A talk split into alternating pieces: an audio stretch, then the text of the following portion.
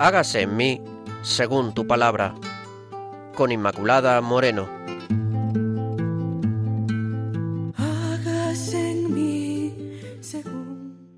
Bienvenidos, queridos oyentes, al programa Hágase en mí según tu palabra.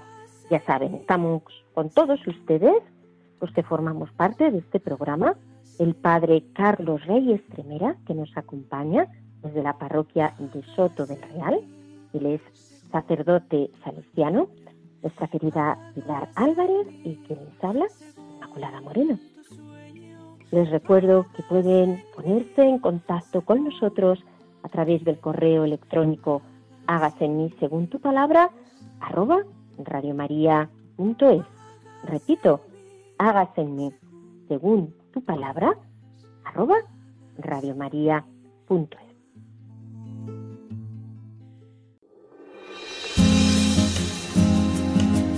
Claves para leer la Biblia.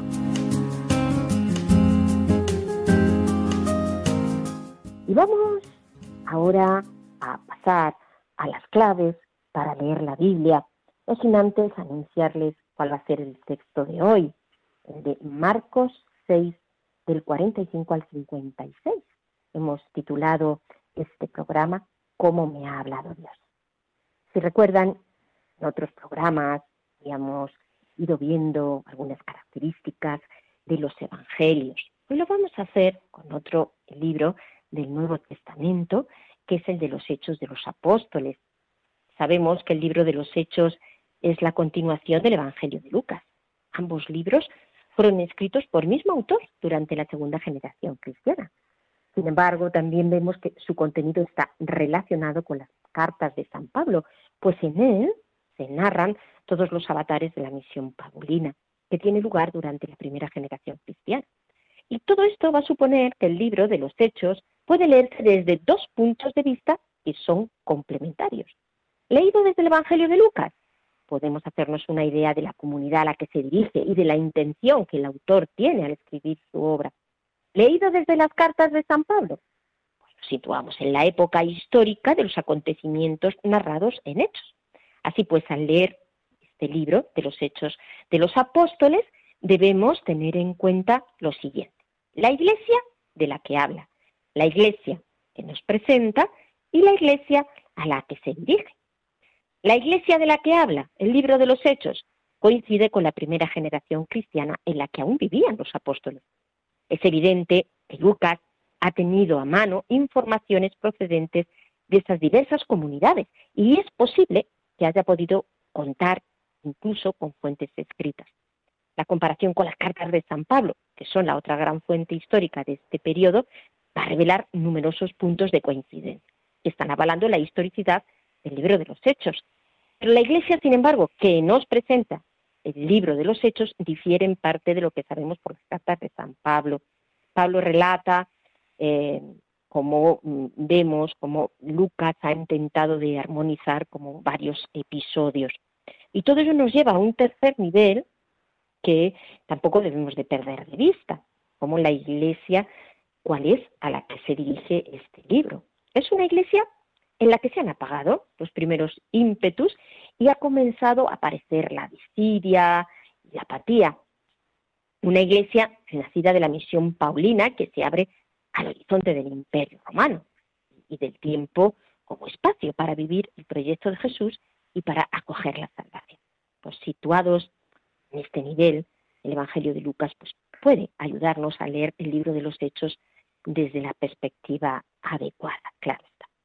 Vemos como el libro de Hechos de los Apóstoles, además, no es solo un relato, sino un relato que posee una intención de carácter catequético y pastoral. Su tema es la Iglesia. La partida de Jesús, vemos al principio la venida del Espíritu Santo en Hechos 2, la constante asistencia de Dios, todo está orientado hacia la Iglesia. Por eso las preguntas que nos surgen cuando leemos el libro y que laten en todo el libro, que es la Iglesia, cuál es su misión, vemos cómo viven, en primer lugar, esa comunidad de, discípulos en la presencia de Jesús y la presencia del Espíritu.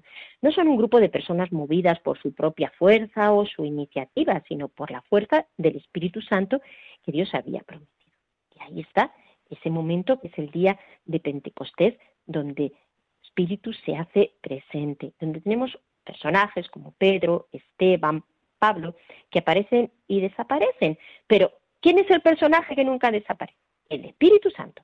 Está siempre ahí, presente y alentando a la iglesia.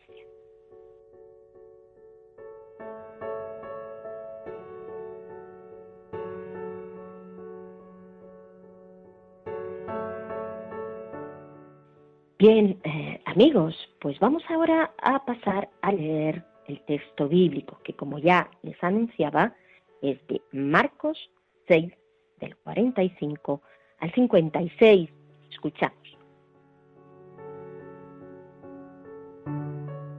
Enseguida obligó a sus discípulos a que se embarcaran y lo precedieran a la otra orilla, a Bethsaida, mientras él despedía a la gente.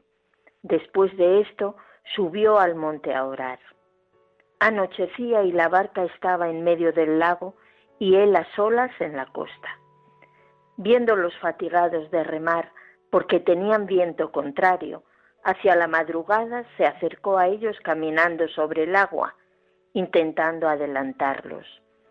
Al verlo caminar sobre el lago, creyeron que era un fantasma y gritaron, pues todos lo habían visto y estaban espantados. Pero él inmediatamente les habló y les dijo, Animaos, soy yo, no temáis. Subió a la barca con ellos y el viento cesó. Estaban absolutamente pasmados, ya que no habían entendido lo de los panes, pues tenían la mente cerrada. Terminada la travesía, tocaron tierra en Genesaret y atracaron. Cuando desembarcaron la gente lo reconoció. Recorriendo toda la región, le fueron llevando en camillas todos los enfermos a donde oían que se encontraba.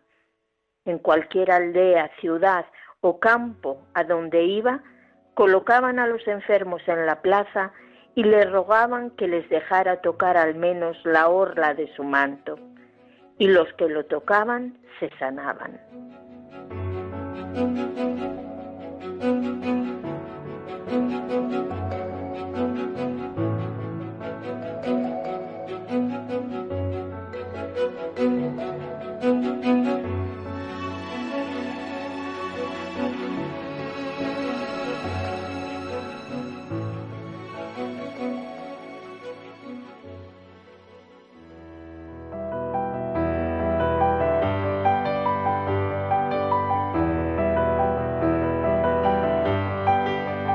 Dios al encuentro del hombre.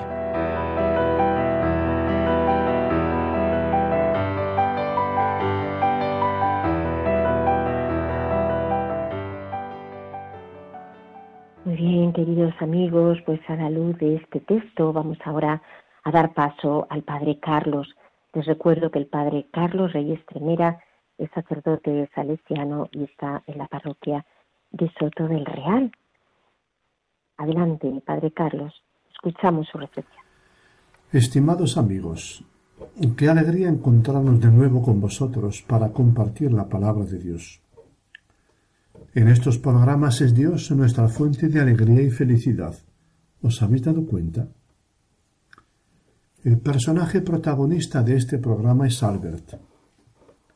Él hace una retrospectiva de su vida que se parece mucho al texto bíblico de la tempestad que acabáis de escuchar. Nos hace ver que a lo largo de su existencia ha pasado por momentos desconcertantes que paradójicamente le han sacado de sí mismo, le han mostrado lo valioso que es y le han permitido asomarse y sumergirse en otro tipo de vida nueva y totalmente distinta de la anterior. Por eso la imagen de una tempestad a la que sucede la calma por intervención de Dios a través de diversas mediaciones, es muy apropiada para reflejar su proceso vital. Ojalá esta enseñanza refleje algo o mucho de lo que vosotros conocéis por experiencia propia. Ojalá os haga mucho bien y os ayude a vivir. Prestad mucha atención. Comenzamos. En mi vida, esos modos desconcertantes de Dios han sido, no diría una pauta, porque no es así, pero sí una cierta señal. Esos modos desconcertantes han sido los que me han ido sacando de mí y me han permitido abrirme a otra vida que es, en verdad, completamente distinta de la anterior, nueva. No digo que esos modos de Dios hayan sido siempre cosas muy llamativas, en absoluto. Antes, la mayor parte de las veces ni siquiera las veía. Ahora, en cambio, los puedo reconocer como lo que son, regalo de Dios para mí, que paradójicamente me ha sacado de mí y me ha llevado más allá. Te quiero hablar de ello porque se parece, porque me parece que a ti que me lees, te puede hacer bien también. A la vez, al hacerlo, de nuevo salgo de mí y me entrego. Ahora sé que esta de entregarse es la mejor vida posible. Primero fue el encuentro con una persona que me, que me quería incondicionalmente y creía en mí mucho más que yo. Seguramente no te parezca gran cosa, y tampoco me lo parecía a mí. Pero ahora con distancia puedo ver lo que aquello supuso en mi vida. Ya es bastante desconcertante que hable de encuentro, porque esa persona es mi hermana. Llevábamos toda la vida viviendo bajo el mismo techo. Pero fue en un momento determinado, a partir de una conversación que podía parecerse a cualquier otra, cuando algo cambió y empezamos a estar unidos y a buscarnos mutuamente. Empecé a contar con ella, a sentirme apoyado cuando aún no sabía que necesitaba apoyo, a sentirme querido incondicionalmente cuando no sabía lo necesario que es eso, a escuchar que yo era precioso, valioso, cuando yo no podía reconocerlo en mí. La experiencia se parece a cuando estás en una gruta y haces la vida en esa gruta, y te hablan de que hay más vida, una vida más amplia, una vida al sol, y tú la deseas, pero no sabes cómo llegar a ella. Sin embargo, tu estar a oscuras ya no es del todo estar a oscuras, porque quieres la luz. Hubo largos años de seguir a oscuras, de saberme querido, sí, pero de no poder creer en ese ser precioso que mi hermana y luego otras personas que fui conociendo veían en mí. Yo seguía viviendo de migajas a base de mostrar lo hermoso que tenía que ir construyendo, que tenía una vida que se pareciera a lo que yo creía, o mi entorno me mostraba como bueno, y esos deslumbramientos que a veces me cegaban, porque venían anunciando otra mirada, otra vida mejor, más libre o más bonita, yo no sabía digerirlos. Ahora veo que tuvieron su valor. Sus destellos hacían que no me resignara a lo cotidiano, y así me mantenían con vida. Hubo más, muchos más de esos momentos salvadores encontré un trabajo que me hizo comprender que era valioso y era bueno, cuando, como, cuando, como he dicho, yo no creía en mí. La vida, tal como yo la veía, era tan oscura que aquel destello aún no había sido capaz de sacarme a flote. Pero seguramente hizo su parte en la tarea de ir poniendo claridad en las oscuridades que me habitaban. Luego fueron mis hijos. No sé si desde el principio o si fue más bien cuando tuve que optar por darles lo que en verdad me parecía bueno, o luchar por protegerles de limitaciones que no quería que padecieran. Fueron momentos muy dolorosos de sufrir por no saber, por no poder, de luchar por ellos y descubrir cuantísimo los quería, momentos de buscar ayudas y de sacar de ti una fuerza que no conocías, pero que estaba ahí, que es tuya y te descubre amando, no sólo con todo tu corazón, sino también con todos tus recursos, con todas tus fuerzas. Aquí fueron mis hijos la ocasión de llevarme más allá. Aquí fue ese modo tan desconcertante que es el dolor, la ocasión para abrirme más allá de mí y así reconocerme en lo que de verdad era, en lo que de verdad importaba. Mientras pasaban estas cosas, iba cambiando mi modo de estar en la realidad. A veces eso me hacía temer, porque al hacerme distinto del que siempre habría sido, podía no ser comprendido o aceptado, cuando buena parte de mis esfuerzos en la vida los he puesto en satisfacer las expectativas de otros, en agradar. En esto también me ayudó el caminar con otras personas que habían hecho ese camino y que me sostenían en la confianza de que, aunque se caigan cosas, lo importante permanece. De nuevo, modos desconcertantes que me abrían a lo nuevo y me mostraban que en ese desconcierto, que a veces tiene forma dolorosa, y que aparece otras veces como incomprensible o absurdo, o lleno de belleza, en eso que no puedo esquivar y se me exige afrontar, voy más allá de mí y me encuentro paradójicamente con el que soy en verdad. Otro de esos momentos desconcertantes ha sido el ir a caminar por caminos nuevos, que no eran ni los del trabajo, ni los de la paternidad, o cualquier otra de las cosas que se supone que estaban en el guion. Caminar por esos caminos con personas que no conocía de nada y compartir con ellas lo más mío, a riesgo de que, partiendo de experiencias tan distintas, no me entendieran y descubriendo, por el contrario, nuevas facetas de mi persona que sólo así podían salir. Con ellas he conocido modos de vida diferentes, las he reconocido como bendición y posibilidad. He aprendido a reír y a llorar con ellas, y sobre todo a admirarme de su valor y su empeño por vivir. Con estas personas he descubierto, además de muchísimas otras cosas, otro modo desconcertante de Dios, el deseo de creer en Él, de relacionarme con Él no estaba previsto, no era el modo como había programado mi vida con él, y poco a poco he, ha ido emergiendo ese deseo, unido a mi ya intensa voluntad de verdad. El no querer engañarme con lo que me dijeron, con lo que yo mismo dije de Dios. Ahora ha aparecido desde otra parte. Toma otros modos aún discretos, aún secretos, pero va teniendo un lugar donde antes no lo tenía. Un lugar que a mí me dice mucho y que no se parece al modo como lo viven los que me hablaban de él, porque este es un modo mío, un modo que me permite acercarme a él según lo que soy, a mi ritmo, a mi modo, con mi deseo de verdad y con algo más que este deseo, algo que no he puesto yo. Tampoco esto lo había previsto, y sin embargo, es otro de los modos desconcertantes que han ido apareciendo en mi vida y la van poblando de plenitud y de sentido.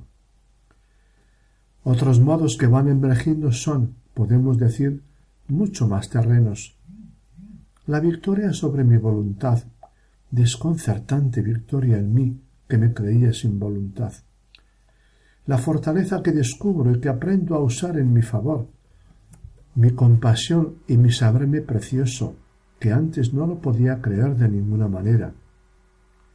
Y esos son sólo los que me vienen ahora. Al día de hoy me sé valioso y me sé precioso, tanto como para creerme que tengo mucho que dar a estas personas, tanto como para atreverme a ofrecer lo que soy.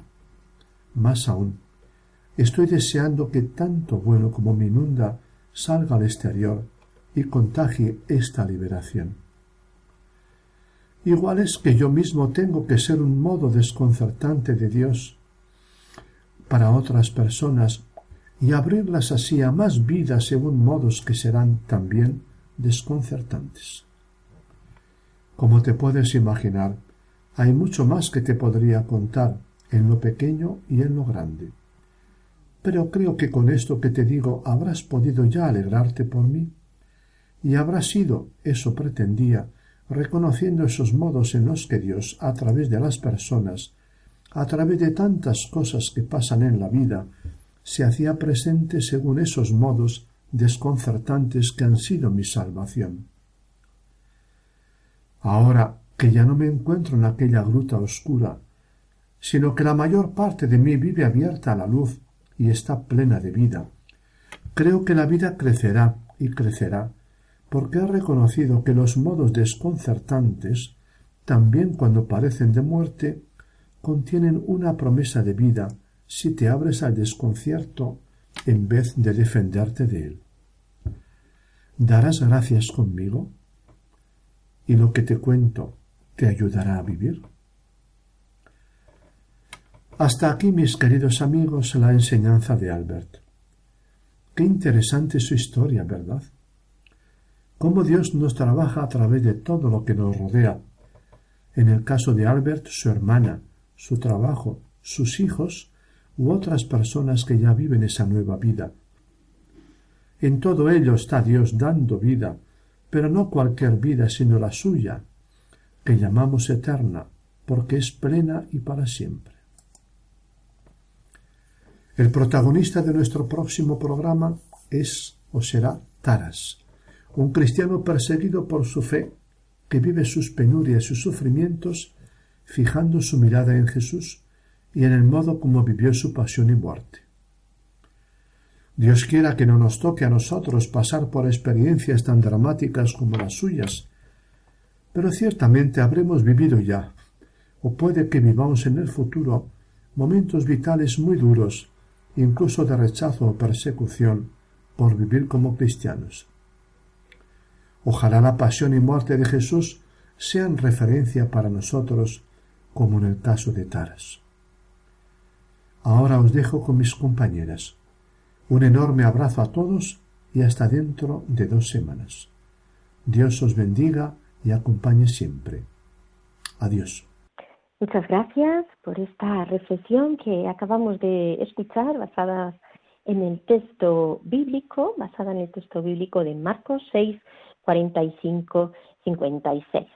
Les recuerdo, queridos amigos, que estamos en el programa Hágase en mí, según tu palabra. Hoy le hemos titulado Cómo me ha hablado Dios. Les recuerdo también que formamos parte de este programa, Padre Carlos Reyes Tremira, Pilar Álvarez y quien les habla, Inmaculada Moreno. También se pueden ponerse en contacto con nosotros a través del correo electrónico hágase en mí, según tu palabra, arroba radiomaria.es hágase en mí, según tu palabra, arroba radiomaria.es. Shema, Shema, escucha, Shema Israel, escucha Israel, Shema Israel,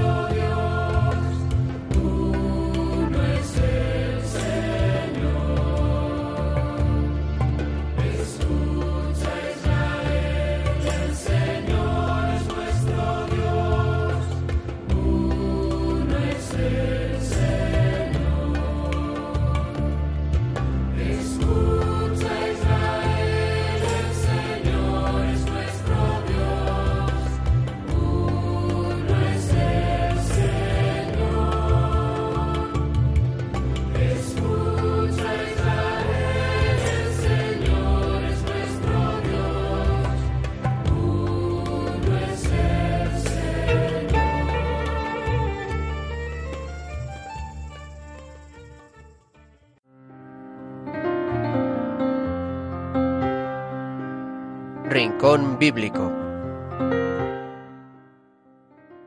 Y ahora sí pasamos a ese momento más de aplicación espiritual del texto bíblico, porque les recuerdo pues, que el programa es de teología espiritual bíblica, o mejor dicho, de espiritualidad bíblica. Y nuestra querida Pilar, pues, pues siempre con esa profundidad que le caracteriza, nos va a hablar de, lo que de lo que el texto pues le, ha transmitido. Eh, Pilar, cuéntanos. Pues Inma, yo muchas veces me he sentido, especialmente en los momentos de dificultad en la vida, como que a mí me ha sucedido un poco esto, que he sido obligada a embarcarme en una barca y sin Jesús y estoy en medio de la noche y se levanta la tormenta de las dificultades eh, en tu matrimonio, por ejemplo, y tienes la sensación de, pero si esto no era lo que yo quería, pero como que estás obligada a ir en esa barca, de ahí no puedes salir porque eh, salir de la barca significaría la muerte, pero y la, y la barca es realmente por donde tú vas transitando en la vida. Y a veces te sientes sola, pues como estos discípulos que, que se ven en medio de la noche, solos, remando contra corriente, que significa pues las pruebas, las dificultades que hemos tenido todos en algún momento, cuando ves que nada te sale bien, intentas una cosa, pero hay como una una fuerza contraria, ese viento contrario que no te deja salir de esa situación y te sientes solo. Parece que, que Dios te hubiese abandonado, que Jesús no está a tu lado. Y, y de repente, pues parece que viene, parece que Jesús viene hacia ti, pero te falta la fe, te falta la fe y tienes miedo. Y tienes miedo. Hasta que Él realmente en un momento determinado entra en la barca de tu vida y te dice esto, anímate, estoy aquí, no tengas miedo. Yo creo pues que todos nos hemos visto en algún momento de nuestra vida subidos en una barca que no sabemos cómo conducir ni hacia dónde nos va a llevar porque estamos en medio del oleaje y esperamos con ansia los que tenemos fe que el Señor aparezca en nuestra vida y nos dé y nos dé una salida. Realmente es la prueba de la fe, ese tiempo en el que en el que Jesús parece que se ha olvidado o que tarda o que tarda en subirse a nuestra barca. Pues eh, realmente este esto nos tiene que, que animar y confortar porque luego siempre Él aparece y te dice, estoy aquí contigo, no temas. Y luego del versículo 53 al 56, cuando dice que terminada la travesía tocaron tierra en Genezaret y que todo el mundo venía, en cuanto que la gente se enteraba que Jesús estaba, aparecían todos los enfermos y, y los colocaban para que cuando él pasase, por lo menos le dejasen tocar al menos la orla de su manto.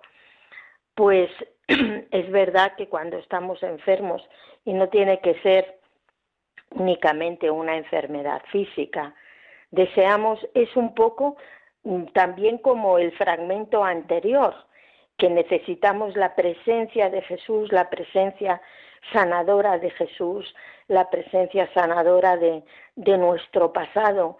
Y cuando hemos hecho una pequeña experiencia de Jesús, Sabemos que con tan solo tocar la orla de su manto, el Señor tiene, encierra vida en sí y nos trae la sanación y la, y la curación. El canto tan hermoso de tocaré la orla de tu manto. Pues sí, Señor, qué hermoso evangelio que tú nos anuncias, que aunque estemos en medio de la noche, en medio de la noche de la enfermedad, tu presencia siempre nos asegura la vida y la salud. Así que demos gracias a Dios, hermanos, porque Él es fiel y siempre aparece.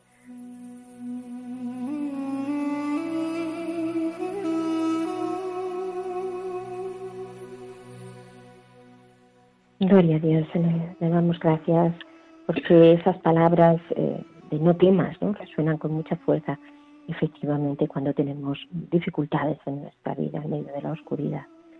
Le damos gracias, Señor, te alabamos y te bendecimos. Bendecimos porque tú no nos dejas solos en ningún momento.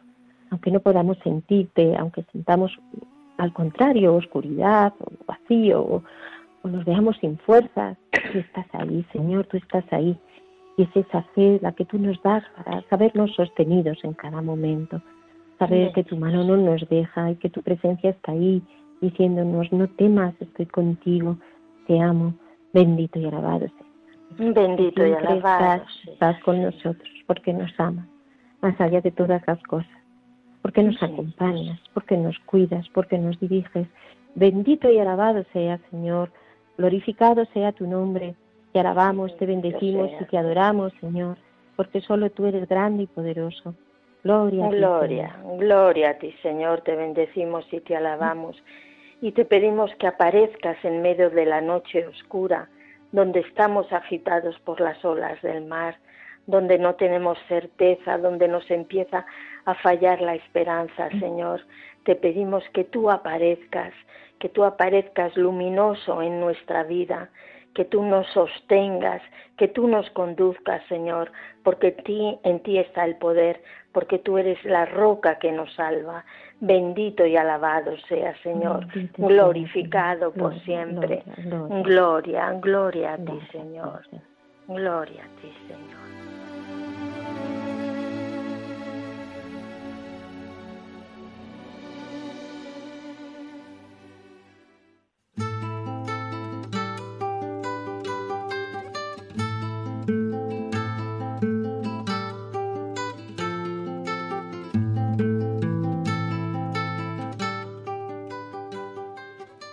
Terminamos, amigos, el programa de hoy. Muchas gracias por estar ahí. Muchas gracias por su atención y recuerden, no temáis, el Señor está con nosotros. Hágase en mí según tu sueño, hágase en mí según tu Han escuchado Hágase en mí según tu palabra, con Inmaculada Moreno.